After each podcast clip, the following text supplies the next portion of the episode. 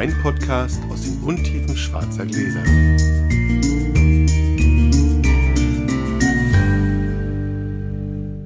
Hallo Sascha. Hallo Felix. Ein ganz normaler Abend. Take, Aufnahme, Dreh, wie auch immer. Aber es ist jetzt schon richtig dunkel. Wir sind ja nach der Zeitumstellung. Es ist also wirklich jetzt, ich fühle mich wie im Winter. Das stimmt. Es ist ganz, ganz gruselig. Das heißt aber, es wird Zeit insgesamt, wenn wir mal was trinken, wieder mehr für mehr Rotwein. Könnte sein, ja. Könnte sein. Ähm, das Ja. wollte ich noch sagen, genau. Frau Österreich hat angerufen, hat sich bedankt. Wir haben den, glaube ich, ein bisschen, bisschen Leben in die Bude gebracht. Hat aber auch nochmal darauf hingewiesen, dass da ein paar Bugs drin waren. Also Oh. das mit dem Ertrag habe ich zu hoch angesiedelt. Mit der Gesamtflaschenzahl stimmt schon, aber sie sind irgendwie insgesamt bei dem Chardonnay nur bei 25 oder 30 Hektoliter. Was hatten wir? Ich hatte, glaube ich, 50 gesagt. Oh, ich hatte gesagt, okay. weil ich in Erinnerung hatte, dass sie irgendwie nicht so richtig reduzieren. Sie sagte, das sei ein ganz ertragsschwacher Klon. Sie wären auch nicht mit Kosterie befreundet. Sie hätten zwar eine Audienz da gehabt und alles probiert, aber das sei irgendwie der Bruder oder der Neffe, der eine Rebschule hat und da hätten sie das Material kaufen können. Okay, Soweit. aber gut. Also wenn ich solche Geschichten erzähle, die so, wo erkennbar ist, dass ich nicht mitgeschnitten habe oder mitgeschrieben habe, dann schleichen sich solche Fehler schon ein. Da, wo ich deutlich mache, dass ich recherchiert habe, könnt ihr euch darauf verlassen.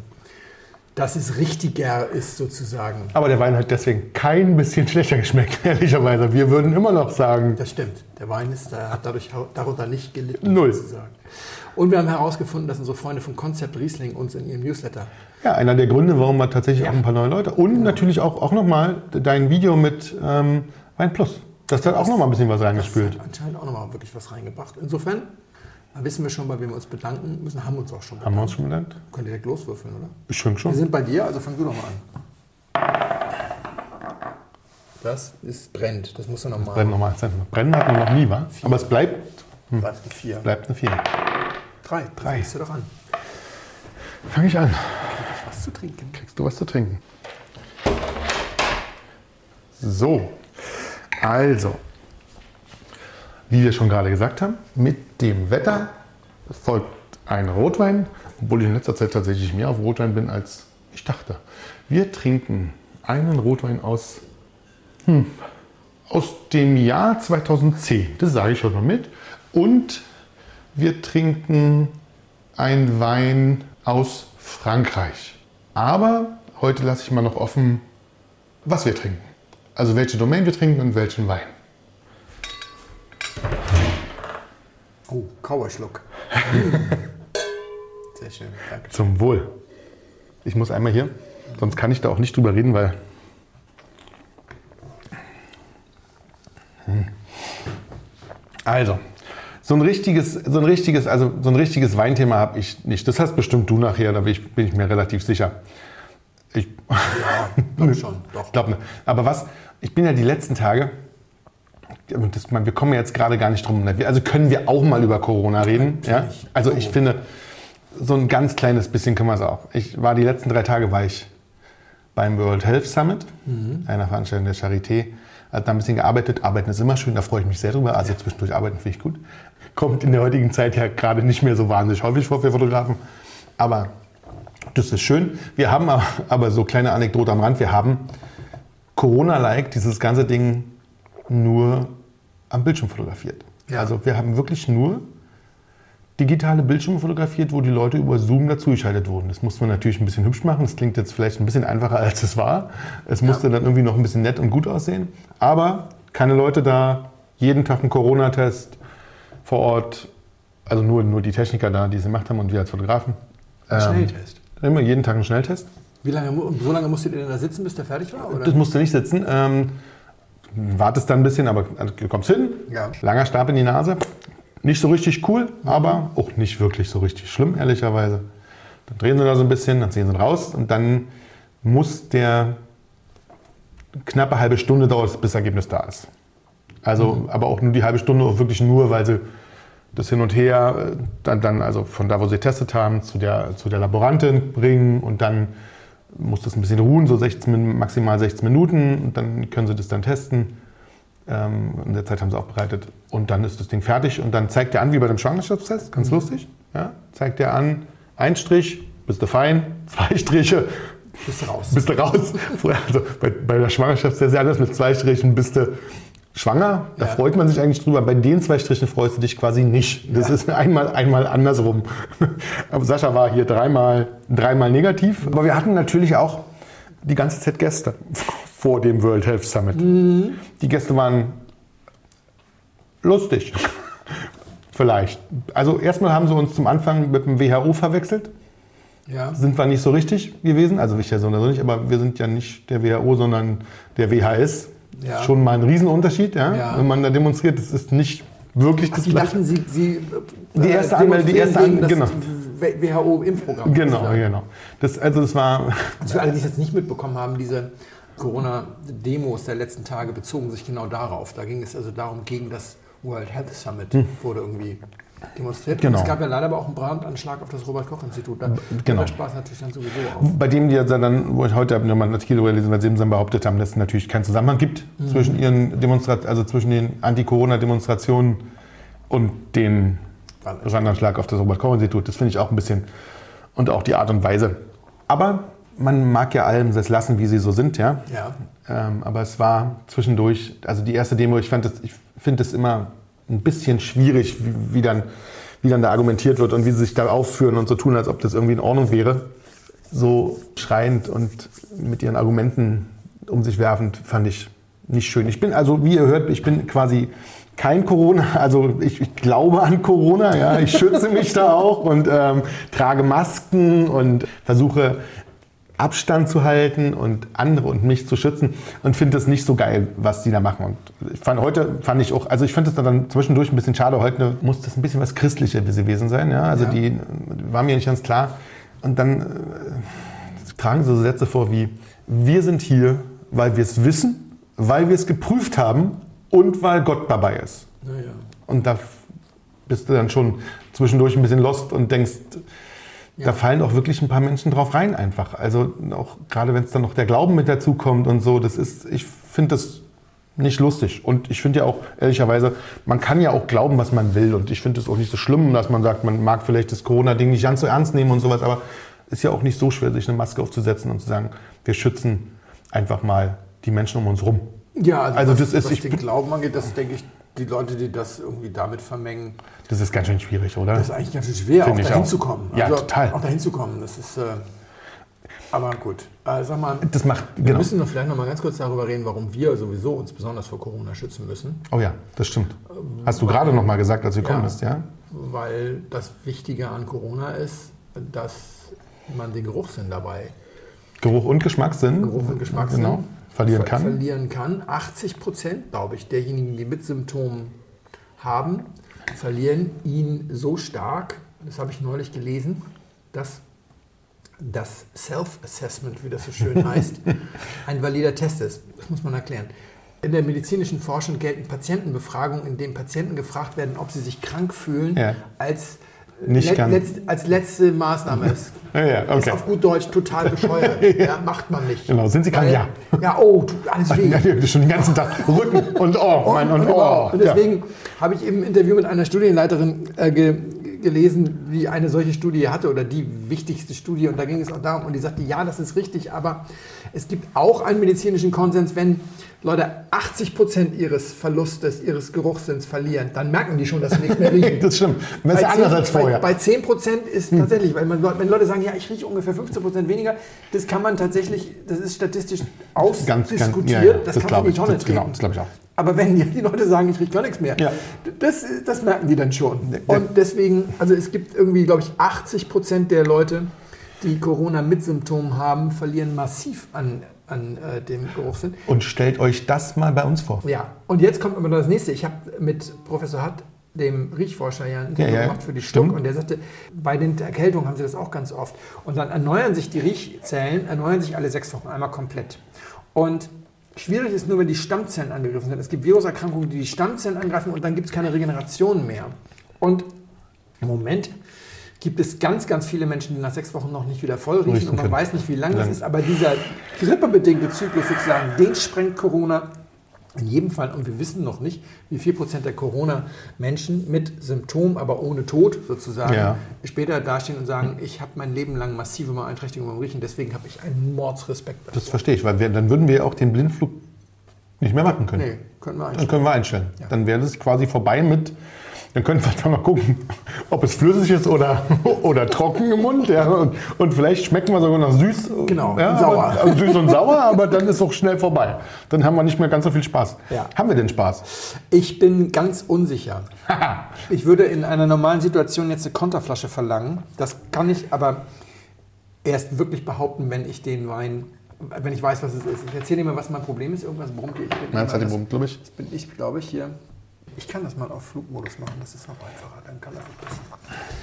Erste Idee war schöne Nase, äh, relativ fruchtig, aber auch recht komplex. Die zweite Idee war am Gaumen, schöne Frucht, äh, sprang mich spontan Nebbiolo an, aber dann kam eine so eine spitze Nachsäure, bei der ich dachte, ist das vielleicht Kohlensäure oder sowas? Ich weiß nicht, ob der. Und du kennst den Wein vielleicht. Ich habe erst gedacht, hat er vielleicht noch einen biologischen Prozess gemacht oder sowas? Er wirkt dadurch enorm frisch. Er wirkt, und das ist jetzt. Das sagt man dem aber auch tatsächlich nach. Gut, okay, dann ist es vielleicht, wie gesagt, das ist schwarze Gläser, Leute. Ne? Ja. Also im Moment ist das total disparat, das geht total weit auseinander. Nase, komplexer, gereifter Rotwein Aber ähm, ja, ich weiß, was du meinst. in Richtung, ich, ja, nee. Ja, vielleicht in Richtung Nebbiolo oder sowas. Gaumen. Eine leicht bitzelige, ziselierte Säure. Nach hinten raus dann Gerbstoff, der nichts grobkörniges hat. Null. Der ist sehr, sehr fein, aber er ist auch nicht so seidig wie jetzt bei dem Wein, den wir letztes Mal hatten. Das ist eher so eine, das ist, das ist jetzt hier mehr so ein, so ein Holztannin, würde ich sagen, aber eben kein, kein grobes oder ich weiß nicht, wie ich es ausdrücken soll. Also es ist so eine vollmundige Phenolik dabei. Dann kommt relativ viel Alkohol, wirkt zumindest so. Er hat eine gute Temperatur, du hast ihn relativ kühl eingeschenkt, das, das tut ihm auch ganz gut. Er hat dadurch er hat insgesamt viel Frische. Dieses, dieses aufgesetzte, diese kleine aufgesetzte Spitzhacke in der Zungenmitte Ja. sozusagen, ja, die irritiert mich total, weil ich. Ich weiß, was du meinst. aber Mich wenn du stört- sagst, es mich soll so sein, stört- ist gut, dann, dann, Mich stört sie soll nicht das so tatsächlich. sein. Also ich weiß aber, was du Mich meinst. irritiert mit- einfach so Mhm. und das ist also so ein klassischer Wein, bei dem ich das finale Urteil tatsächlich gebe, wenn wir nachher sitzen. Flasche steht hier. Weiß, schon, weil er offen ist, ja, ja. Weil er war offen, wir, wir, wir, wir trinken das und ich habe mich so ein bisschen eingegroovt in dieser, wir haben ja darüber gesprochen vor einer Weile, in dieser Bestimmungsphase. Ja, wirkt das wie, das gehört da nicht hin, Okay. weil es so eine Jugendlichkeit signalisiert, die der Rest des Weines nicht trägt. Ja, Die Frucht ist eigentlich ganz schön. Sie ist nicht so klar, sie ist ein ganz bisschen belegt, nicht so klar, wie wir das in letzter Zeit häufiger hatten. Das würde jetzt von der, von der Dings sprechen für, für sowas wie Carignan oder, oder, oder ähm, Mourvedre, äh, so, so, so solche Geschichten. Ich bin hier jetzt nicht bei sowas wie Sangiovese oder, oder nee, dafür ist ein bisschen. das ist belegt. Genau, es nicht, so nicht, fein genug, ja. so ein mürbes, ja, so eine, so eine mürbe Belegtheit ist das. Und die habe ich, die ver, verbinde ich tatsächlich mehr so mit, mit äh, solchen Rebsorten, aber es gibt ganz viele Rebsorten, die da noch mit reinpassen. Aber also die Hauptrebsorten sind für mich jetzt erstmal raus. Tempranillo, Cabernet, Sangiovese wäre für mich jetzt raus. Stimmt. Syrah, nur wenn er nicht gut ist. Also das fände ich Ist als auch kein, für nee, ist auch kein gut. Syrah. Nein, nein, nein, Ähm, bist du fein mit. Also das ist. Merlot, dann in der Cuvée mit viel Holz vielleicht, aber eigentlich auch nicht. Also so die, unsere klassischen Rotweinsorten habe ich jetzt alle erstmal abgehakt. Genau, die sind doch nicht, sind doch nicht drin. Das ist tatsächlich Genau, so. dann wird dann wird's so Carinena, Garnacha, irgendwas aus der Ecke da unten könnte ich mir vorstellen. In Italien könnte es sein. In Italien halte ich. hast du, die Rebsorte, du hast die Rebsorte gerade schon gesagt. Gut, okay, dann ist es sowas. So, also so Garnacha. Franzö- Garnacha, okay. Ja, Ja. genau. Ja. Und ziemlich, ziemlich rein, ähm, wenn mich nicht alles täuscht. Jedenfalls habe ich es so gelesen. Mhm. Und wie alt? Was schätze? Also es ist durch, durch, diese, durch dieses Frische mit der in der Mitte, da ist es wirklich schwer, ja. Also Sonst hätte ich gesagt, das ist zehn Jahre, acht Jahre, acht Jahre alt. zehn Jahre stimmt. Ja. Also 2,10. Ja, Ja. okay. Interessant. Das ist die Domaine Gobi. Mhm. Comme Chinest. Okay. Und, Ähm, Granacha 2010, der macht in der Zwischenzeit biodynamisch.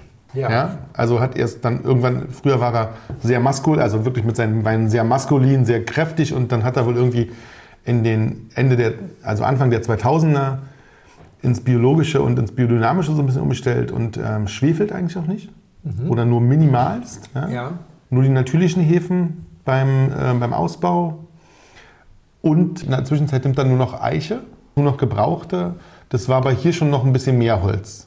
bei dem 2010er. Also, aber auch nicht, nicht, also nicht neues Holz, sondern auch schon ein bisschen.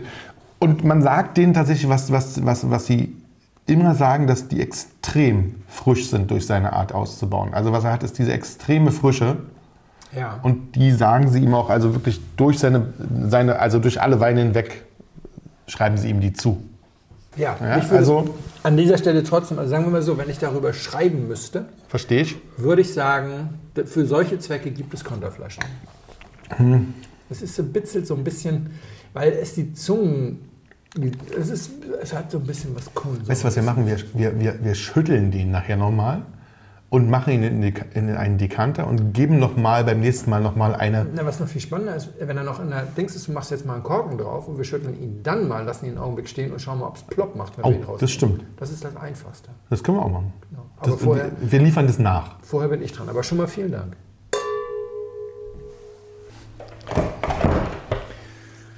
So, wir beheben heute einen Makel, denn ich empfinde es durchaus als Makel, dass wir in zwei Jahren, die wir dieses Podcast jetzt machen, noch keinen Lemberger im Glas hatten. Wir steigen deswegen auch ein bisschen weiter oben ein, sozusagen, mit einem Lemberger Hebsacker Lichtenberg GG vom Weingut Jürgen Ellwanger aus dem hervorragenden Jahrgang 2011. Gar nicht Saschas Beuteschema, aber ich hoffe doch sehr, dass ich ihn heute von Lemberger überzeugen kann. Wobei er mit mir schon Blaufränkisch getrunken und gemocht hat. Sagen wir mal positiv. Cheers, mein Lieber. Cheers. Und von- wegen hier. Ich Cowboy Schluck.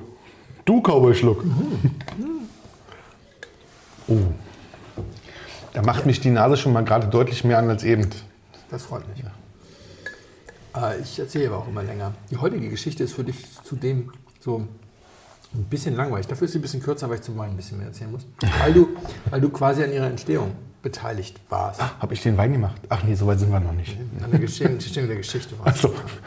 Und zwar durch eine Zwischenfrage in einer unserer letzten Folge, in der letzten Folge vor der Sommerpause, als wir uns äh, einen Schlachtplan ausgedacht haben, wie Joachim zu seinem Weinkeller kommt. Ja. Der war übrigens an der Mosel, hat sich gemeldet. Ja, ich weiß, hat mir auch geschrieben nochmal. Vier Tage bei Philips Eckstein gewohnt, weil ja durch die Corona-Krise es gar nicht so einfach war, jetzt Quartiere zu finden. Da hatte er natürlich genau den richtigen. Das war der erste Winzer, der sich von sich aus bei uns gemeldet hatte und sich gefreut hatte, dass er in dem Podcast aufgetaucht war und gesagt hatte, sollte er zu mir kommen, soll er sich unbedingt melden. Ist ja mega. Dem ging es bestimmt guter, oder? Ja, ich glaube, er hat das schon angedeutet. Er bringt mir noch meine, mein, mein Honorar. Und ähm, dann wird er bestimmt noch mal erzählen. Aber darum ging es eigentlich gar nicht, sondern es ging darum, dass wir darüber sprachen, dass wir seinen ersten Weinkeller sozusagen ausstatten und du mich gefragt hast, ab wie viel Flaschen ist denn Weinkeller? Und ich habe gesagt, und das äh, bitte ich nach wie vor nicht als arrogant zu, zu be- betrachten, sondern ihr kennt ja mittlerweile den Kontext, in dem wir uns bewegen. 100 Flaschen ist ein Weinregal und 200 Flaschen ist ein kleiner Vorrat. Ab Ja. 300 Flaschen brauchst du mehr als eine Wand. In, normalerweise brauchst du quasi einen eigenen Raum. Ab 300 Flaschen rede ich von Weinkeller. Und das triggert natürlich sofort die Frage von Hörern.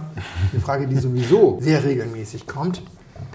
Ja, bis wie viel ist denn ein Weinkeller und ab wann wird es denn irgendwie wahlweise Gruselkabinett, äh, Sammelwut, ja, irgendwie, irgendwie so. Gruselkabinett finde ich sehr schön. Ab wann wird es denn albern? So, Ja. Und da, darüber, haben wir, darüber haben wir kurz mal gesprochen. Ich hatte das, glaube ich, kurz erwähnt. Und Sascha hatte dann nämlich eine Antwort gegeben, die jeder gibt, sofort. Ja, das kommt ja darauf an, wie viel du trinkst. Und das Erstaunliche ist, nee, es kommt erstaunlich wenig darauf an, wie viel du trinkst. Und das muss ich jetzt vielleicht kurz erwähnen, weil vor Ja, ungefähr, voll eine ab hier. vor, vor allem, nee, du kriegst keiner. Ich krieg keinen ab. Na, vielleicht ein bisschen. Na siehst du. Das wäre sonst auch komisch. Total, ja, total, finde ich auch. Zum Wohl. Vor ungefähr einem Jahr waren wir hier in der Vorbereitung für unser Charity-Dinner, Blindflug-Dinner zugunsten der SOS Kinderdörfer. Und da haben wir dann ja viele Hörer kennengelernt. Und es war ja erstaunlicherweise so, dass nur einer in unserem Alter war und alle anderen waren jünger als Das stimmt. 35.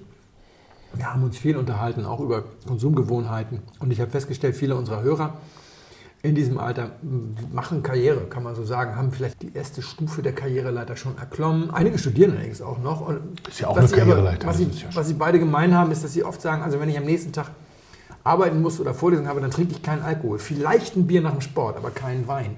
Und wirklich sagen, ich trinke nur am Freitag und am Samstag Wein und naja gut, wenn Sonntagmittag noch was über ist in der Flasche, dann nippt man vielleicht noch mal dran, aber ansonsten nicht. Und diese Leute trinken zwei Flaschen Wein In der Woche, freitags und Lass mich, waren, die, waren die bei unserem Event? Die habe hab ich nicht gesehen. Doch, Die waren, die waren alle so drauf. Das haben sie nur mir gesagt. So. Die haben sie immer gesagt, check nochmal nach. Ähm, okay, verstehe. Alles klar. ja, dann nur zur Einordnung, damit ich weiß, worüber wir reden. Ja gut, okay. Aber viele, viele waren da sehr diszipliniert. Und dann gibt es die Älteren, die nicht mehr so diszipliniert sind. Das muss man einfach mal so sagen. Also die ersten machen zwei Flaschen Wein in der Woche auf. Und, und die anderen sind oftmals so, das sind mh, teilweise Hörer, das sind vielfach aber auch so Leser des Blogs und so, die Ja. sind ja etwas älter als die Hörer. Die sagen, ich habe immer eine angebrochene Flasche Wein im Kühlschrank, weil ich mir immer die Freiheit nehmen möchte, abends ein Viertel zu schlotzen sozusagen. Und ich versuche zwar ein oder sogar zwei Tage in der Woche keinen Alkohol zu trinken, aber zwei Tage gelingt nicht immer, einen schaffe ich immer und meine Frau hilft mir auch Donnerstag und Freitag gerne mal mit. Und Die Und, die vom äh, Kühlschrank weg, damit er nicht trinkt. so rum. Aber, Verstehe, okay. aber ich, ich kenne das auch noch so aus dem, aus dem, aus dem Elternhaus von meinem Vater. Also die Leute trinken vielleicht, na gut, mein Vater hat ein bisschen mehr getrunken, haben wir schon mal drüber gesprochen an einer anderen Hm. Stelle, weil er sehr leidenschaftlicher Weintrinker war. Aber für die, die es nicht gehört haben, es war kein Alkoholismus im Spiel, sondern er hat einfach sein Leben lang jeden Abend eine Flasche Wein getrunken. Und ähm, wobei für manche Menschen ist es Alkoholismus. Aber, Aber es darüber haben ist- wir eine es- ganze Folge lang äh, gestritten und diskutiert. ja, Und er ist ja auch relativ alt geworden. das stimmt. Unabhängig davon, das wollten wir gar nicht aufmachen, das Fass, sondern ich sag mal, das sind Leute, die trinken Dienstag bis, die machen Dienstag eine Flasche Wein auf und die landet dann im Kühlschrank und jeden Abend wird ein Viertel geschlotzt und vielleicht trinkt die Frau mal ein Viertel mit und wenn Donnerstag noch was drin ist und man hat Lust auf was Neues, dann wird da auch mal was in Ausguss gegossen, ja, und dann habe ich über unsere Trinkgewohnheiten zu Hause erzählt, über das Daydrinking am Samstagnachmittag, ja, wenn wir Ja. dann geputzt und aufgeräumt und alles und eingekauft haben, dann ist uns das zu spät für Kaffee, dann trinken wir gerne auch schon ab 16 Uhr Wein, hören allerdings dann auch um 21 Uhr Familie schon wieder auf. mir doch selber. Ja, in der Corona-Krise Ja, ich weiß. erzählt. Also, wobei wir im Moment gesagt haben, wir werden jetzt echt die Corona- Corona-Krise komplett aussetzen, bevor wir uns eine neue putzen. Das beglückt mich. Also vielleicht Ja, genau. kriegen wir auch unsere alte wieder. Wir kommen heute echt von Hölzchen auf. Ist egal. Was ich eigentlich erzählen wollte, ist, diese Leute sind auch der Geschichte von neulich ähnlich. Also ich sagte, so Samstag haben wir das dann Rosé oder so ein Gutswein oder sowas. Wenn du die nämlich äh, fragst oder wenn du sie wie ich ja teilweise kennst, die trinken fünf Flaschen Wein in der Woche, das ist zu zweit überhaupt gar kein Problem. Da bist du, also samstags trinkst du mehr als die WHO erlaubt, aber ansonsten Ja, ist das noch ein, genau. und ein bisschen was geht ja auch in Ausguss. Aber von denen sind drei so Alltagsweine. Ja, und ich würde für die heutige Betrachtung mal sagen, wir unterscheiden mal zwischen Kellerweinen, Weinen, die in den Keller müssen, die im Keller reifen müssen, die nicht nur können, sondern auch Auch müssen müssen, genau, genau. und die so gut sind, dass sie es auch sollten und denen, die man kauft, weil man, weil man sie trinkt, weil, weil man sagt, ey, ich kann ja nicht fünf Tage die Woche Filetsteak essen. Und Oh. bei meinem Vater war das immer so ganz schön zu beobachten und ich habe festgestellt, da war er wirklich sehr wie andere Leute. Im Februar kamen ja schon die Preislisten der guten, aber nicht ganz berühmten Winzer, Okay. die sozusagen schon im Januar füllen. Ja. Da wurden dann immer schon mal so die ersten Gutsweine und so weiter Bestellt? die Zechweine sozusagen bestellt. Im, Im Mai kamen dann die VD-Pisten, da wurden dann schon noch so ein paar andere Gutsweine und Ortsweine dazu bestellt, aber vor allem kamen im Mai dann auch so die Offerten für Rosé für den Sommer. Nicht? Da wurde dann so ein bisschen Rosé geordert und im Oktober fingen dann die Offerten an, so was du so 10 für 12 oder 12 Ja, ja, für ja, ja, 11 ja. und so. Da kaufen die sechs und kriegen sie sechs dazu. So. Da war bei meinem Vater war das immer Lungarotti. Ich weiß nicht, ob du Lungarotti kennst, großes Wein in Mittelitalien. Sehr guter Erzeuger, guter Stoff, kostet 8 bis 12 Euro heutzutage, glaube ich. Das ist dann Nero d'Avola, Cabernet, Syrah, Cuvées und so. Also Es ist aber schon jetzt nicht das, was wir jetzt jeden, also was wir hier im Podcast trinken würden. Das ist das, was du jeden Tag trinken Okay. kannst. Alles wunderbar. Im Prinzip hätte er sich ein Regal hinstellen können in seinen Keller, wo nur das Zeug reinkommt. Und es wird in 70er-Tranchen gekauft sozusagen. Ja, Sieb- 70 im, im, im Februar, 70 dann Oh. im Mai und 70 dann oder, oder 6 12er-Kartons dann ja, immer dann so. 365 Tage. Weil die Leute trinken fünf Flaschen die Woche, die trinken 250 Flaschen im Jahr, aber nur zwei dieser Flaschen sind wirkliche Burnerweine. Freitagabend, Samstagabend. Ja. Den Rest der Zeit trinken die Weine, die müssen nicht in den Keller. Das Regal Stimmt. hätte mein Vater auch in der Speisekammer aufstellen können. stimmt. Die waren nicht groß genug. Ja. Mit dem Ergebnis, dass also unsere Jungspunde mit Karriereambitionen trinken 100 Flaschen aus einem eigenen Keller im Jahr und die etwas gesetztere Fraktion trinkt auch 100 Flaschen aus dem eigenen Keller, obwohl sie insgesamt 250 Flaschen trinken. Ja. Die brauchen in ihrem Keller nur ein Regal mit, sagen wir mal, einem Fassungsvermögen von 100 Flaschen mehr und haben trotzdem diesen Mehrkonsum Ja. komplett abgedeckt. Deswegen man wirklich sagen kann, die allermeisten Menschen entnehmen ihrem Weinkeller 100 Flaschen im Jahr. Wenn wir dieses Regal mal weglassen, diese Regalweine sozusagen mal Aber das weglassen. stimmt sogar. Also, also vielleicht machen wir es ein bisschen, aber so wahnsinnig viel mehr ist es auch nicht, weil wir, also auch ich kaufe immer ständig irgendwas nach, was dann nur hier zu Hause landet, Ja, und gar nicht erst im Dings. im Klimaschrank und gar Ja. nicht erst ins Lager geht Genau. tatsächlich. Bei mir ist das natürlich vor allem auch der ganze Schaumwein zum Beispiel. Ja, ich habe stimmt. keine einzige Flasche Schaumwein. Im, im, äh, doch, ich habe noch hier Weinentdeckungsgesellschaft Cash und Mondle. Das, da ich, weil da hatte ich aber auch sechs von. Und das wollte ich auch Ja. mal gucken, wie das so reift. Ja, ich habe die Aber großen Granaten, so ein paar große Ja. Granaten habe ich noch Ja, zu. die aber hab die, ich ja nicht. die, aber diese, Also, um es nochmal kurz zu sagen, 100 Flaschen im Jahr ist eine relativ normale Quote, die auf ganz, ganz viele Menschen zutrifft. Und jetzt kannst du dir das sehr einfach nämlich ausrechnen. Es kommt nicht darauf an, wie viel du trinkst, sondern was du trinkst. das stimmt. So, und jetzt nehmen wir mal ein paar Trinkerprofile. Jetzt nehmen wir mal Sascha Radke. Oh Gott, scheiße. Nee, ich möchte bitte kurz äh, den Raum verlassen. Du kommst da nicht raus, keine Sorge. Also ich sag mal, ich, ver- ich, ver- ich vereinfache jetzt ein bisschen. Ja. Natürlich haben wir auch mal einen Cabernet Sauvignon getrunken, ich glaube aber einen in den letzten zwei Jahren. Also äh, Weißwein trinkst du gerne, internationale Weißwein-Cuvées aus dem Holz, also die großen Reserven, ja. Chardonnay aus aller Welt Ja. und ein bisschen Riesling. Gar nicht, gar nicht so wenig, aber auch nicht so viel. Also, Also bisschen nicht so, viel wie, nicht, nicht so viel Riesling wie du. Das definitiv Und- nicht. Nein. Rot, Pinot aus der gesamten Welt. Ja. Und sehr viel Südfrankreich, beide, beide Flüsse hätte ich fast gesagt, oder beide, beide Gebiete Ja. plus Priorat. Wir lassen jetzt mal, die- wir lassen jetzt mal Australien mit Syrah und wir lassen mal Kalifornien Ja, weg, weil ja, ja. am Ende des Tages haben wir ganz wenig davon getrunken, egal was du jetzt davon im Keller hast. Und du musst es dir so vorstellen, wenn du, sagen wir mal zum Beispiel, du hast 1000 Flaschen Wein im Keller, dann du würdest immer hinten die, die, die neuen hinstellen Ja. und vorne die alten Ja. wegtrinken, dann brauchst du also bei 100 Flaschen brauchst du 10 Jahre, bis du den einmal komplett durchgetauscht hast. Stimmt. Die Weine kommen ja aber nicht an Tag 0 rein, sondern, jetzt nehmen wir nämlich dein Einkaufsverhalten, die Weißweine kommen ungefähr im zarten Alter von anderthalb Jahren da rein Ja. Und die Rotweine im Alter von ungefähr zwei Jahren. Weil mit den vielen Holzfass-Dingern, die waren alle irgendwie anderthalb, zwei Jahre im Holz. Und lang Ein paar rum und genau. nicht. Ja, ja. Bei den Chardonnays gibt es auch einige, die ein bisschen früher gefüllt werden. Pinot wird generell weltweit nicht so wahnsinnig lange ins Holz gesperrt. Wenn du jetzt aber zum Beispiel sehr. Italien, Italien hast du natürlich auch ein bisschen, das haben wir jetzt vernachlässigt. Das würde ein bisschen nach oben gehen, weil viele Reservas und Ja, ja. Reservas, Ja, Spanien, ja. Italien, fünf Jahre, in, in Spanien ja gerne noch die Gran Reservas, neun Jahre, neun. Jahre nach der. Ernte. Das. Das zieht es natürlich nach unten, aber deine sind jetzt im Schnitt, also sagen wir mal anderthalb die weißen, zwei Jahre die roten. Das heißt, wenn ein Wein zehn Jahre bei dir drin liegt, trinkst du ihn im Alter von elfeinhalb, wenn er weiß ist, und im Alter von zwölf, wenn er rot ist. Ja.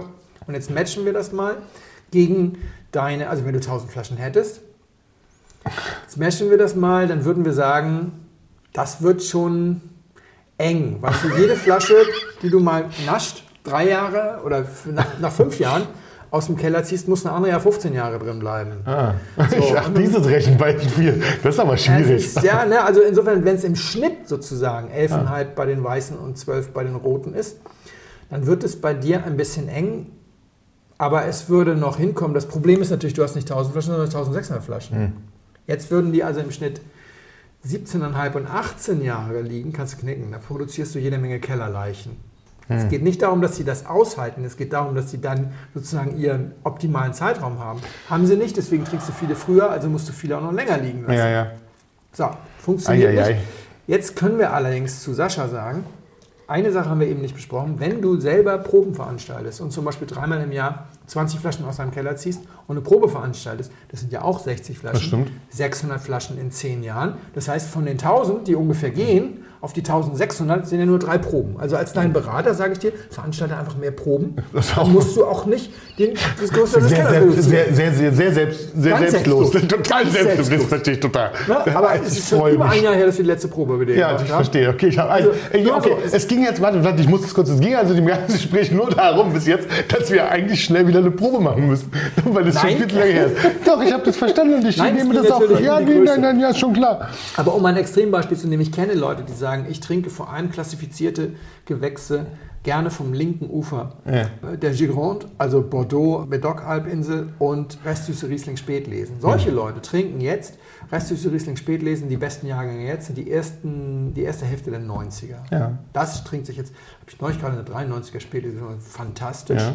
Aber diese Leute würden, auch wenn sie überzeugte Riesling-Spätlinge-Trinker sind, die würden zum Beispiel 2,5 in den nächsten zehn Jahren nicht Ja, ja. anfassen. Das ist wirklich, ist, wirklich, so. Die würden vielleicht mal 2,2 naschen, durchaus. Und bei den Cubbies wären sie jetzt auch schon bei 2,8. Ja. Aber insgesamt sind die gerne mit 28 Jahren dabei im Schnitt. Und bei den, bei den Bordelesern, und jetzt gehen wir mal davon aus, dass die Leute noch ein bisschen Geld haben und ein bisschen diese alten Die Regeln. trinken, die trinken jetzt irgendwas aus den 80ern gerade. Genau, ich habe neulich 86 getrunken. Das, so. das, das ist tatsächlich der Jahrgang, der am längsten gebraucht hat. Der schmeckt jetzt durch die Bank weg, aber da sind auch wirklich etliche dabei, wo du sagst, die schmecken auch jetzt erst so gut sozusagen. Und deswegen, wenn ich sage, ich gehe davon aus, sie halten sich an die Regeln, weil andererseits 91 oder 92 ist weitgehend tot. Also du in großen Jahren kleine Namen kaufen, in Ja. kleinen Namen, in kle- kleinen Jahren große Namen und dann vor allem natürlich auch Übergewichten, Untergewichten, je nachdem wie und wo und was. Aber es- es gibt natürlich auch Jahrgänge aus den 90ern, die jetzt eigentlich schon weitgehend alle Viere von sich strecken. 97, weiß ich nicht, ob man das ist, abgesehen von Mouton und Co. Ne? Aber jetzt zum Beispiel auf der anderen Seite, wir haben neulich einen 96er Vieux Chateau Satan getrunken, der fängt wirklich gerade erst an Spaß zu machen. Der ist 24 Jahre alt. Das heißt, solche Und Leute, die im Schnitt... Mhm. Ja. Der hatte ja, ja, ich war super. Ja. solche Leute mit, sag mal, 26 Jahren Alterung, auch Bordeaux wird früh gefüllt, Riesling Spätlese, Frucht süß sowieso. Die Weine sind tatsächlich im Schnitt ein Jahr die weißen und zwei Jahre die, die, die roten, wenn sie kommen. Ja, die brauchen 2000 Flaschen, zweieinhalbtausend Flaschen, um wirklich ihren Bedürfnissen früh zu können. Dafür können wir auch ein Allerdings- paar. Allerdings müssen die natürlich auch viel früher, können die viel früher aufhören. Das, das vergessen die meisten. Die können natürlich mit, mit 70 können die sagen, okay, pass auf, ich habe jetzt bis ich 90 bin, alles bevorratet. Wenn ich danach immer noch lebe, dann gibt es immer noch Ebay zu null. Ja, also, Können Sie es aber nicht mehr bedienen. Ach doch. Ach, da gibt es einen Enkel, der das ja, kaufen ja, kann. habe Ja. ich, das hab ich, hab ich nie erzählt. Ich habe einmal ein Angebot bekommen, das fand ich, das fand ich faszinierend. Das ist äh, schon lange her. Da, da kriegte ich ein Angebot zum Ankauf einer, einer, einer Wein, eines Weinvorrats. Es waren 400 Flaschen. Und ähm, die kam von einem Freund und dann kriegte ich die Liste und dann dachte ich, ja komm, das ist eine Fälscherwerkstatt. Das war nur Aubryon, Mouton Margot, Echt? Sassicaia, das komplette Programm. Es war nichts darunter, was irgendwie auch nur annähernd an der Zweistelligkeit in den Preisen irgendwie. Und dann habe ich gesagt, ach ist doch Quatsch. Also, ja, die Frau hat es zum Verkauf angeboten, die ist total seriös, die ist doch auch nicht so sicher, wie sie es am besten los wird. Sie weiß, dass es wertvoll ist, sprich doch mal mit ihr. Und dann habe ich sie angerufen. Dann sagte sie, mein Vater hatte einen Weinfimmel, das kann man nicht anders sagen. Mein Vater hatte 12.000 Flaschen Wein im Keller oder so. Und als er, ich weiß nicht, 75 wurde oder so, hat er zu mir gesagt, pass auf, ich bin jetzt mal vernünftig. Ich befreie dich von dem Scheiß. Hat sich drei große oder vier große Klimaschränke angeschafft, hat alles verkauft, irgendwie 11.200 Flaschen. Und hat Ach die du 800 Besten in seine Schränke gelegt. Okay, und sagt, Freunde, einmal in der Woche kommt er vorbei, mal gucken, ob wir die noch leer kriegen, bis wir tot sind. Schöner Ansatz, finde ich. Die Hälfte hat er geschafft. Ja, nicht Aber was schlecht. ihr dann hinterlassen war immer noch noch reichlich. fast ein Einfamilienhaus Ja. sozusagen. Ne? Und, und ähm, das machen aber die wenigsten. So, jetzt, äh, das wollte ich aber nicht, eigentlich wollte ich die Anekdote heute nicht erzählen, aber egal. Also, Wie, vom, vom, vom, vom, was, vom Hölzchen zum Klötzchen? ja, vom genau, Klötzchen vom Hölzchen auf Stöckchen heißt Ja. es, glaube ich. Ne?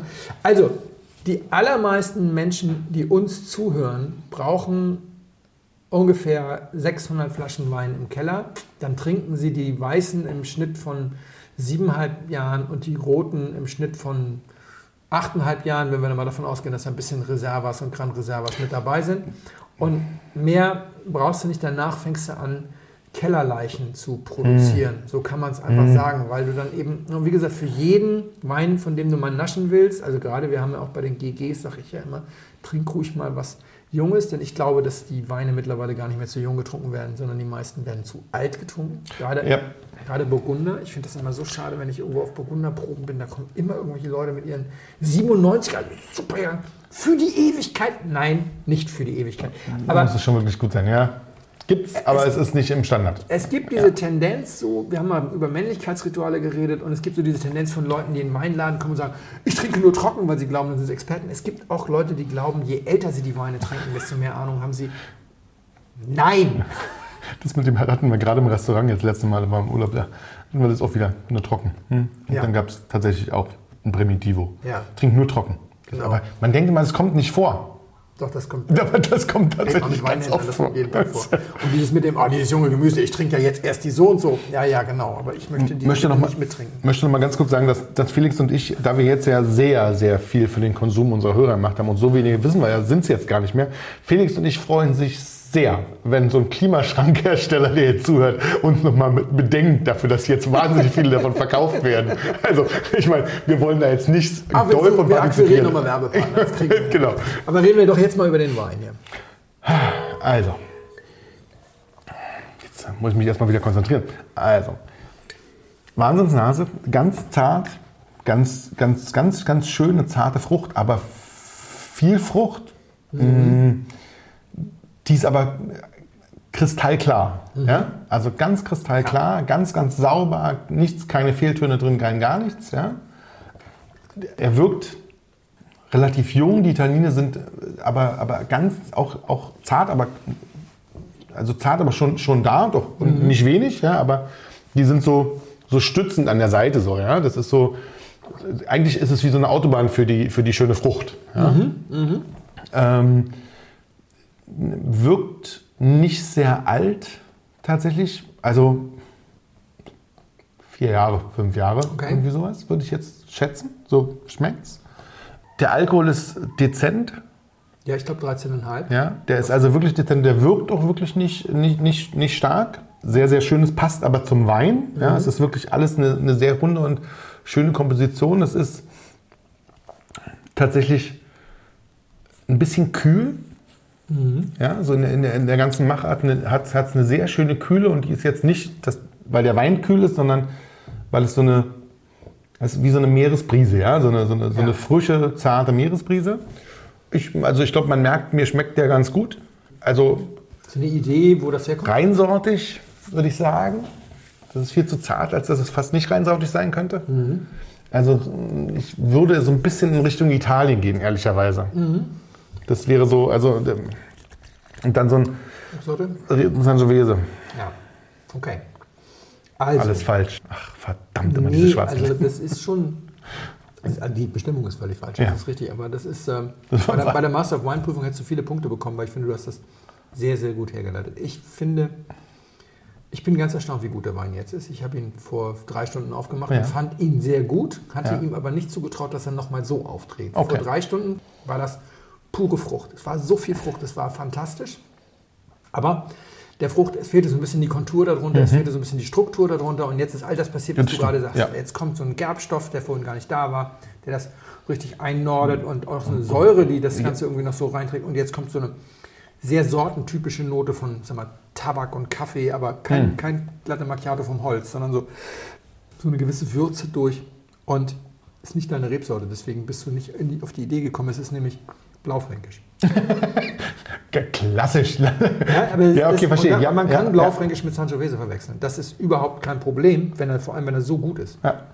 Aber es ist Lemberger in diesem Fall, weil es ein äh, Lemberger GG ist. Wo du daneben liegst, ist das Alter. Aber auch das. Der ist älter? Ja, der ist 2011. Okay.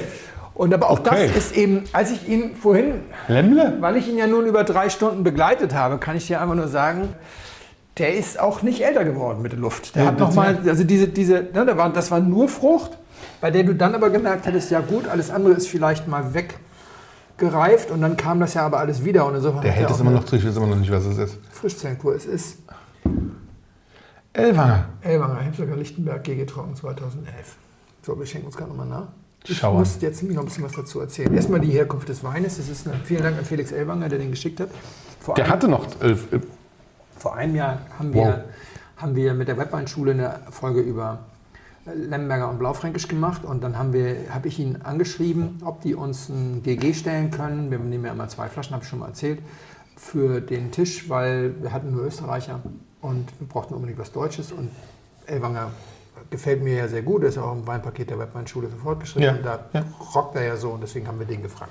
Und dann rief Felix Elwanger einfach an und sagte, hey, äh, klar, mache ich gerne. Was, Ja. was wollt ihr denn haben, gereift oder, oder jung? Und dann habe ich gesagt, wir wollen gerne jung haben, weil ja wir immer wollen, dass die Videos so lange wie möglich jung aussehen. Deswegen immer möglich den aller, allerneuesten Jahrgang.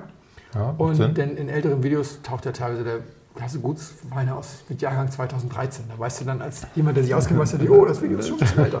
ähm, und dann habe ich aber ganz frech gesagt, Felix, unter Namensvettern, wenn du jetzt so ein Dreierpaket nimmst, bevor dieses Mittelfach leer ist, kannst du dann natürlich aber gerne einen gereiften reinstecken. Schlackern die Sanitär sonst die anderen zwei Flaschen zu genau, viel. Ja. ich werde ihn schon einer sinnvollen Bestimmung zuführen. Und wenn ich sowas sage, dann meine ich nie, ich werde den einfach trinken. Die meisten Winzer denken das, glaube ich. Ich denke, er hat es mittlerweile auch schon aufgegeben, sozusagen, weil es ja schon ein Jahr her ist. Ja. hey, wir haben einfach so viele Weine fürs Podcast. Ja. Und dann war nicht Weiß, äh, Rotweinsaison und deswegen. Und äh, hatte deswegen seit einem Jahr vor, den, den äh, hier zu nehmen, weil wir auch immer noch keinen Blaufränkisch haben. Und ich werde so oft gefragt, warum kein Württemberg? Ja, und deswegen muss ich dazu einmal kurz was sagen. Jetzt hast du noch ein bisschen Zeit, was zu trinken. Die Flasche ist ja hier, das ist nicht Ja. so schlimm. Also, im Podcast hatten wir noch keinen Württemberger. Im ganzen Blog in elf Jahren, glaube ich, keinen Württemberger, außer in so Sammelgeschichten. Wenn nie? Echt, wüsste nicht. Krass. Nee, also, nee, Schneidmann und Co. immer nur in irgendwelchen Sammelgeschichten. Aber äh, ich habe nie irgendwie die Geschichte gehabt. Und wir haben beim letzten Mal darüber gesprochen, dass ich ein Geschichtenerzähler bin und dass ich meine Weine meistens mit Geschichten garniere oder meine Geschichten mit Weinen garniere. Ja. Und das Wichtige ist, also ich muss Geschichten erfahren. Die Geschichten muss ich nicht alle selbst erleben. Ich erzähle auch Geschichten, die ich gehört habe.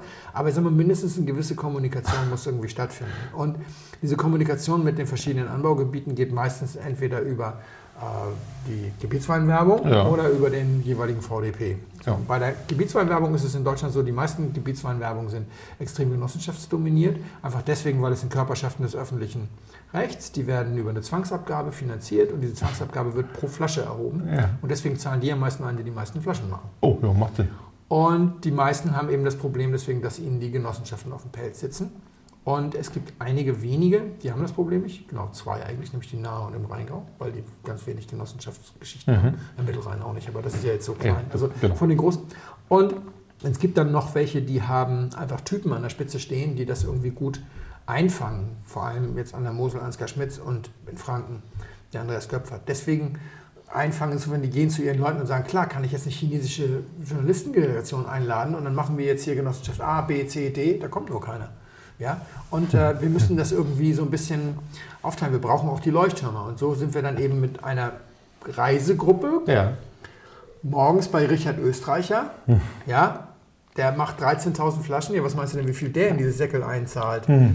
ja. Ist sehr überschaubar. Ja, sehr überschaubar. Und dann ziehen wir weiter zu den, zum Winzerverein Sommerach und die zahlen sogar noch das Mittagessen. Ja, und, und, und so weiter und so weiter. Und die zahlen ja sowieso eigentlich schon den ganzen Trip. Und dann müssen die noch das Mittagessen schmeißen, weil Österreich das nicht für so eine große Ja. Gruppe machen kann. Und wissen auch, dass wir dabei wahrscheinlich trotzdem die meiste Zeit über Österreicher reden. Aber es reicht ihnen natürlich schon, dass die Influencer und Multiplikatoren erstmal da sind. Und ich kann wirklich sagen, erstens ist es kein Geheimnis, dass die Winzer Sommerach ziemlich guten Wein machen. Ja. Aber vor allem diese Erlebniswelt, die sie da haben, wo man auch draußen sitzen und essen kann, die ist der Hammer und ist direkt am Radweg. Also wer jemand so Radtour am Main macht, der soll um Himmels Willen die Winzer Sommerach echt einplanen. Und das sage ich jetzt nicht, um irgendjemandem Gefallen zu tun. So, also das gibt es, das sind Typen, die brennen und die sagen dann ganz einfach, der Ansgar Schmitz an der Moselland, die Moselland ist der größte Rieslingerzeuger der Welt. Ja. Und dann hat, dann hat er noch diese Erben-Spätlesen-Heinis da, ja? Ja. auch wenn Erben-Spätlese kein Mosel-Dings trägt, deswegen zahlen die da nicht ein. Aber, und dann hat er Peter Mertes, ja, Domkellerstolz, Geschichte, die sitzen ja alle an der Mosel und dann hat er noch diese riesen Sektbuden da in Trier. Äh, wenn es danach geht, dürfte der keinen zu Prüm mitnehmen. Aber, aber der, der schafft das eben auch mit den Leuten. Sehr schön. In Württemberg ist es noch krasser. Die haben ja so viele, das ist unglaublich, wie viele Genossenschaften die haben. Baden ähnlich. Und die schaffen das nicht so, sagen wir mal so. Und die Württemberger Weinwerbung hat gemeinsam mit der, mit der badischen Weinwerbung, ein Bundesland, ein Vehikel geschaffen, das nennt sich Baden-Württemberg Classics. Das ist so eine Weinmesse, die schicken die dann auf Tour und jeder, der nicht bei drei auf den Bäumen ist, der kriegt die. Also es gibt auch eine Baden-Württemberg Classics in Duisburg. Ja. Also jetzt im Moment Corona-bedingt alles abgesagt. alles weg. Ja. Und da gehst du zweimal hin, das erste und das letzte Mal, weil da sind sehr viele Genossenschaften und die Message, die da verbreitet wird, ist, Württemberger Wein oder baden-württembergischer Wein ist billig und macht keinen Kopfschmerz. Also das ist eine Folklorisierung, die da stattfindet von, von so Schunkelgeschichten, wo du dich echt wunderst. Also Die haben auch immer diese großen, diese, diese, diese krassen Prospekte. Das ist also, wo die wirklich. sind, auch in Berlin sind die ab ja, ja. die sind überall. Die sind tatsächlich auf vielen Veranstaltungen, sind die auch und hauen ihr Zeug raus. Und ganz oft ist das. Und die schieben die Leute dadurch. Und alle anderen versuchen irgendwie, was du die, das DWI mit Weinentdecker werden. Und die Mosel mit äh, Steillagenwinzer sind Helden. Und Generation Riesling und Generation Pfalz.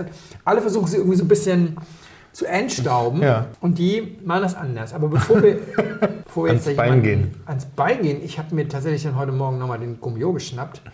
Und es gibt außerhalb des VDP, also der VDP ist in allen Gebieten eigentlich, macht das ein eigenes Ding. Ja. Auf, auf den VDP müssen die Gebietsweinwerbung keine Rücksicht nehmen. Und der VDP stellt auch keine Forderung an die Gebietsweinwerbung. Okay. Es gibt Gebiete, da arbeiten die unglaublich gut zusammen. Das ist überall, entweder sie können oder sie können nicht. Ja, genau. Aber sie Ja. müssen nicht unbedingt. Und außerhalb des VDP gibt es in Württemberg im aktuellen Gummio, glaube ich, vier Dreitraubenbetriebe auf 12.000 Hektar. Kein Viertrauben, kein Fünftraubenbetrieb. Ja? Und auch im VDP sind etliche Zweitraubenbetriebe. Oh. Aber insgesamt ist es das Gebiet, glaube ich, in Deutschland mit der niedrigsten Konzentration an Betrieben, die mehr als zwei Trauben haben. Alles hat zwei Eintrauben, ganz viele sehr solide Erzeuger.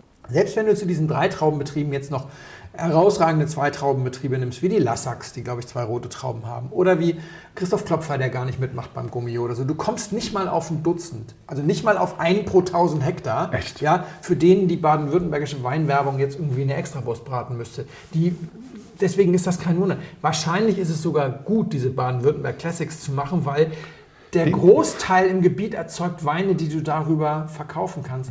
Und diese Weine, liebe Hörer, um mal wieder zurückzukommen zu dieser Frage, die landen natürlich nicht im Podcast.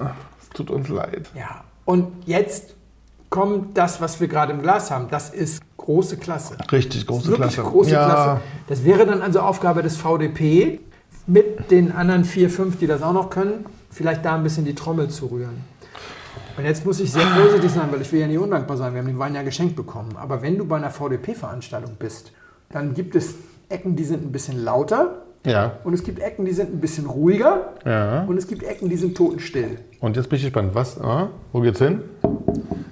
Württemberg ist ganz ruhig. Wenn du in Württemberg bist, brauchst du auf jeden Fall keinen Ohrenschutz.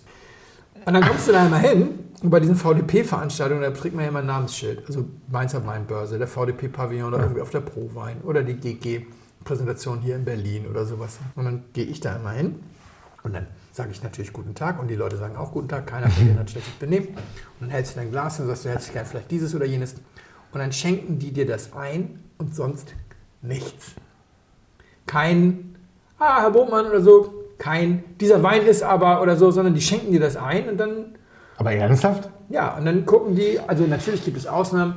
Ich habe mal was über Matthias Aldinger für den Gummio geschrieben, mit dem unterhält man sich mal und der Felix Elwanger ist auch ein bisschen, Anders, bisschen, bisschen, ja. bisschen lustiger und, und äh, ein, zwei weitere auch. Ich kann sie jetzt nicht alle aufzählen, aber im Wesentlichen ist das immer so. Und dann dachte ich, naja, vielleicht kennen die mich nicht. Ja? Vielleicht, vielleicht, vielleicht kennen die mich aber nicht. Ja- man muss ja nicht so eitel sein, dass man jetzt denkt, jeder muss mich kennen. Ich trage immer mein Namensschild, aber Nicht jeder muss, also nicht jeder muss zwingend quasi sein. Ja, also Und eigentlich schon, dann, aber. und Dann, aber habe ich vor zwei oder drei Jahren eine Begegnung gehabt mit irgendjemandem, ich glaube, es war der, der Betriebsleiter von Castell oder so, der sagte, ah, Herr Bogmann, Sie haben was über uns geschrieben, vielen Dank, toll. Und dann sagte ich, oh wow, haben Sie schon gelesen? Das war gerade erst vor drei Tagen raus und war Messestress. Ja. Und sagte, nee, ich gestehe, ich habe es noch nicht gelesen, aber der VDP hat einen Clipping-Service. Das heißt, der VDP wertet bestimmte Medien aus und da gehören Sie dazu und schickt dann immer an alle VDP-Mitglieder so ein Pressereview Ja. über alles, was so über den VDP geschrieben wird. Und dann sagte er noch so, oh, ohne dass ich fragte, gehen Sie mal davon aus, jeder im VDP weiß A, was der Schnutentunker ist, das Blog, und jeder weiß, wer Felix Bowmann ist. Oh. Ach, das ist ja interessant. Ich wieder zu den Württembergern, Glas hingehalten, freundlich gegrüßt, es wird freundlich gegrüßt, eingeschenkt, nichts Nichts. mehr. Also, ich habe mal in Stuttgart gelebt und gearbeitet. Und am zweiten Tag kam mein Chef zu mir und sagte, Herr Botmann, ich muss Sie warnen, wir haben hier in Schwaben ein Sprichwort, das heißt, nicht gemeckert ist genug gelobt. Da müssen Sie sich schon mal so dran gewöhnen. Aber jetzt weiß ich auch, eingeschenkt ist schon genug den eigenen Wein gelobt. Dass ich hier stehe und mich traue, dir den einzuschenken, das reicht doch schon. Muss ich ja nicht sagen, der ist gut oder den gemacht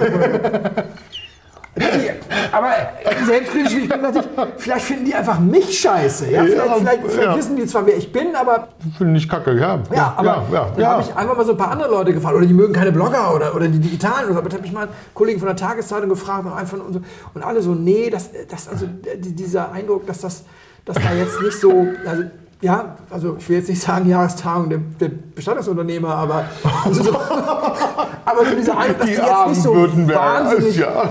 wahnsinnig auf den Schlamm hauen, ist dann doch gegeben, sagen wir mal so. Und deswegen Das ist schön, es tut uns leid, es tut mir total leid. Ja, aber was Württemberg kriegt heute wirklich, also Dollar. Ja, Entschuldigung, aber es, es wird immer noch schlimmer. Also das heißt, es gibt keine Kommunikation, kaum einen Austausch und deswegen gibt es kaum Geschichten. Vor drei Jahren oder vier Jahren hatte ich eine Idee für eine Geschichte über Württemberg. Ja. Die wollte ich im Blog unbedingt schreiben, weil das so eine richtige Bloggeschichte war. Es ging darum, dass wir das zweite Jahr hintereinander, und deswegen müsste es eigentlich 2016 gewesen sein, das zweite Jahr hintereinander saßen wir in Wiesbaden beim Mittagessen und das beherrschende Thema beim Mittagessen mit Stuart Piggott und mit Gerd Eichelmann und, und Ja. Gerd Rinchen war auch noch dabei und so war die unglaublich gute Performance der Württemberger. Also wir haben alle gesagt, das ist echt aller Ehren wert. Das wären dann also die Jahrgänge 14 und 15 gewesen. Das war das zweite Mal, dass das Thema beim Mittagessen war. Aber wenn du dann nach Hause gingst und hast dann gelesen, was viele Leute so geschrieben haben in den verschiedenen, Frankfurter Allgemeine war, glaube ich, Stuart und so, dann hast du gemerkt, das war so richtig mittags über Württemberg reden und abends über Wittmann schreiben. Ja, es waren doch wieder nur die üblichen Verdächtigen. Und dann kam ich aus Wiesbaden wieder und dachte, ah, das ist so eine richtig schöne Geile kleine Geschichte für dich, ja, Geschichte doch, für mich. ja, Das ist ja. so typisch für, für den Stundentunker, fürs Blog. So irgendwie ein bisschen darüber schreiben, dass alle mit, mittags irgendwie Ja, ja, über Württemberg reden und dann, Ja. und dann habe ich also bei einem Württemberger Weingut angeschrieben, weil ich mache sowas ja nie ohne Wein. Ich muss immer was im Glas haben. Ich bin mir ziemlich sicher, dass ich bei Heidler angeschrieben habe und gesagt habe, was ich vorhabe. Ich, ich würde gerne nochmal im Nachgang zu Wiesbaden, ich fand die Weine toll, super gemacht, aber ich brauche irgendwie ein Wein im Glas und ob sie mir dieses aktuelle GG irgendwie als Verkostungsmuster schicken, Muster schicken könnten. Und dann kommt nein. Und die meisten Winzer sind super effektiv, die antworten dir nicht, die schicken dir den Wein. So nach dem Motto, das ist aber keine Württemberger Spezialität, so nach dem Motto, hey, in zwei Tagen hat er den Wein, da weiß er ja, dass ich ihm den schicke, dann muss ich ihm jetzt nicht noch eine E-Mail schreiben. Ja.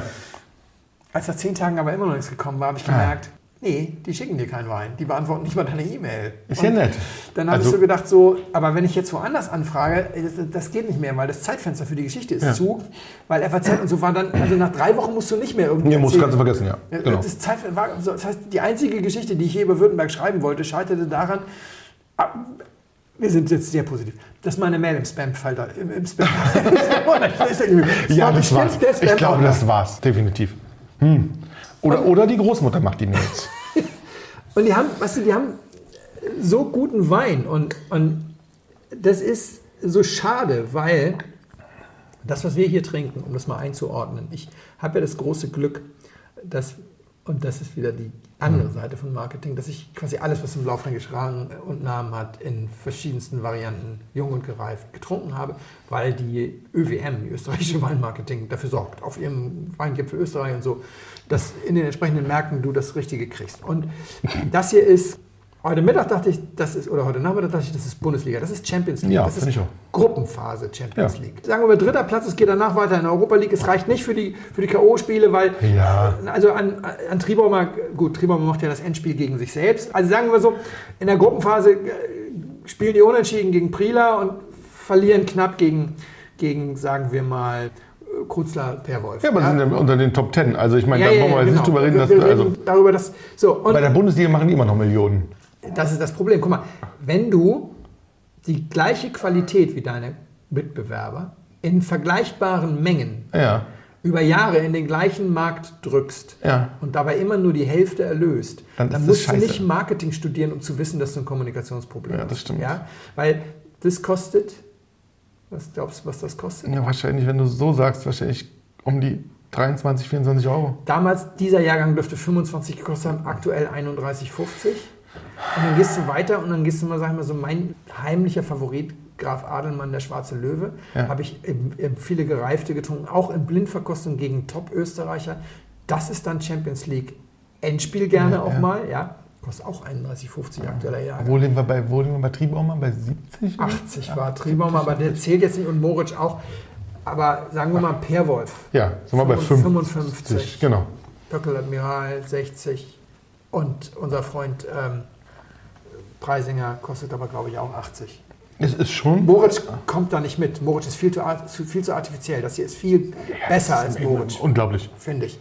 Und deswegen wäre es denen natürlich sehr zu wünschen, dass sie mal irgendwie eine Idee haben, Die Buchse hochziehen und mal die Eier zusammenklemmen und sagen, jetzt geht's mal los. mal den Leuten den, den Blaufränkisch konzertiert näher bringen. Also ich, Und es würde sich wirklich Weil lohnen. Das ist so geil. Ja.